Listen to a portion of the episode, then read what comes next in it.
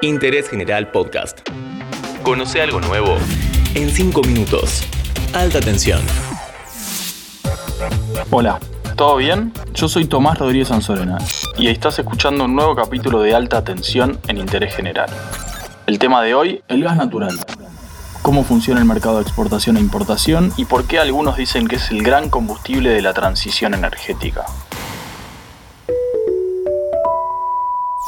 En capítulos anteriores hablamos sobre calentamiento global, pero nunca explicamos muy bien de qué se trata.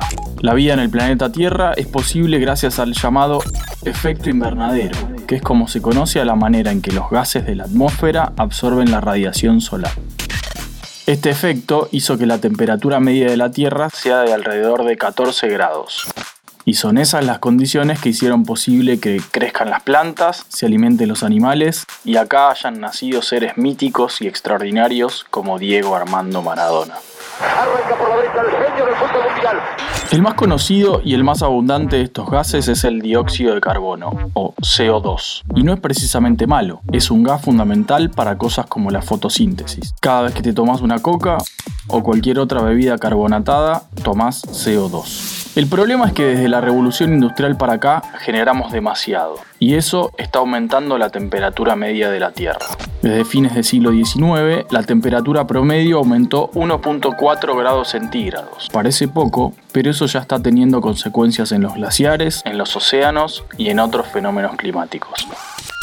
Para frenar este proceso hay muchas cosas para hacer. En lo que tiene que ver con la energía, hay que bajar lo máximo que se pueda las emisiones de estos gases.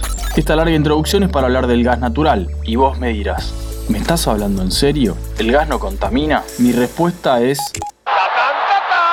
es más complejo. Lo que está claro es que de las fuentes fósiles, el gas es el que menos emite CO2. Para medir esto se habla de factor de emisión, que calcula la cantidad de CO2 que libera un combustible por cada BTU. No te asustes. BTU significa British Thermal Unit, una unidad que sirve para estandarizar el poder calórico de cada combustible. El factor de emisión del gas es bastante menor al de los combustibles líquidos, como el diésel o el fuel oil, pero sobre todo es mucho menor al del carbón. El carbón fue un mineral fundamental para la revolución industrial y el despliegue del poder inglés en el siglo XIX. Fue el gran combustible del ferrocarril, de los barcos a vapor y del nacimiento de la industria. Todavía hoy, el 30% de la matriz energética mundial es a base de carbón y China es el mayor productor y consumidor.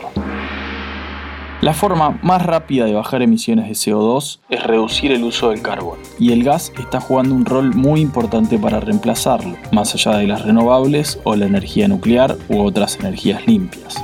La oferta de gas se amplió muchísimo con el desarrollo de los pozos no convencionales y además en los últimos años se generó una discreta revolución, la del gas natural licuado. Hay básicamente tres formas de transportar gas. Una es con un tanque a presión, como el de los autos que usan GNC o la típica garrafa. La segunda es con gasoductos y la tercera es con el proceso de licuefacción, donde se enfría el gas para hacerlo líquido. El gas natural licuado o GNL se exporta en barcos y permite abastecer una demanda que en muchos lugares es muy variable. ¿Qué quiere decir? En Argentina, por ejemplo, la demanda de gas en invierno casi duplica a la del verano. Ese desequilibrio genera dos problemas, que falte gas en invierno, que es lo que seguramente nos pase en este 2021, y que sobre en verano. El GNL podría resolver los dos problemas, exportar lo que te sobra a casi cualquier lugar del mundo en verano e importar lo que te falta en invierno. Para explotar verdaderamente el potencial de vaca muerta, donde tenemos mucho gas, Argentina debería construir una planta de GNL y exportar gas a cualquier país del mundo no solo a los países limítrofes, como hacemos hoy. Esto parece simple, pero no lo es. Te prometo que otro día te explicamos bien por qué. Ya terminamos y no hablamos de tarifas, del plan gas que lanzó el gobierno, ni de si conviene tener un horno eléctrico o un horno a gas. Pero al menos dijimos por qué el gas natural es el combustible de la transición energética.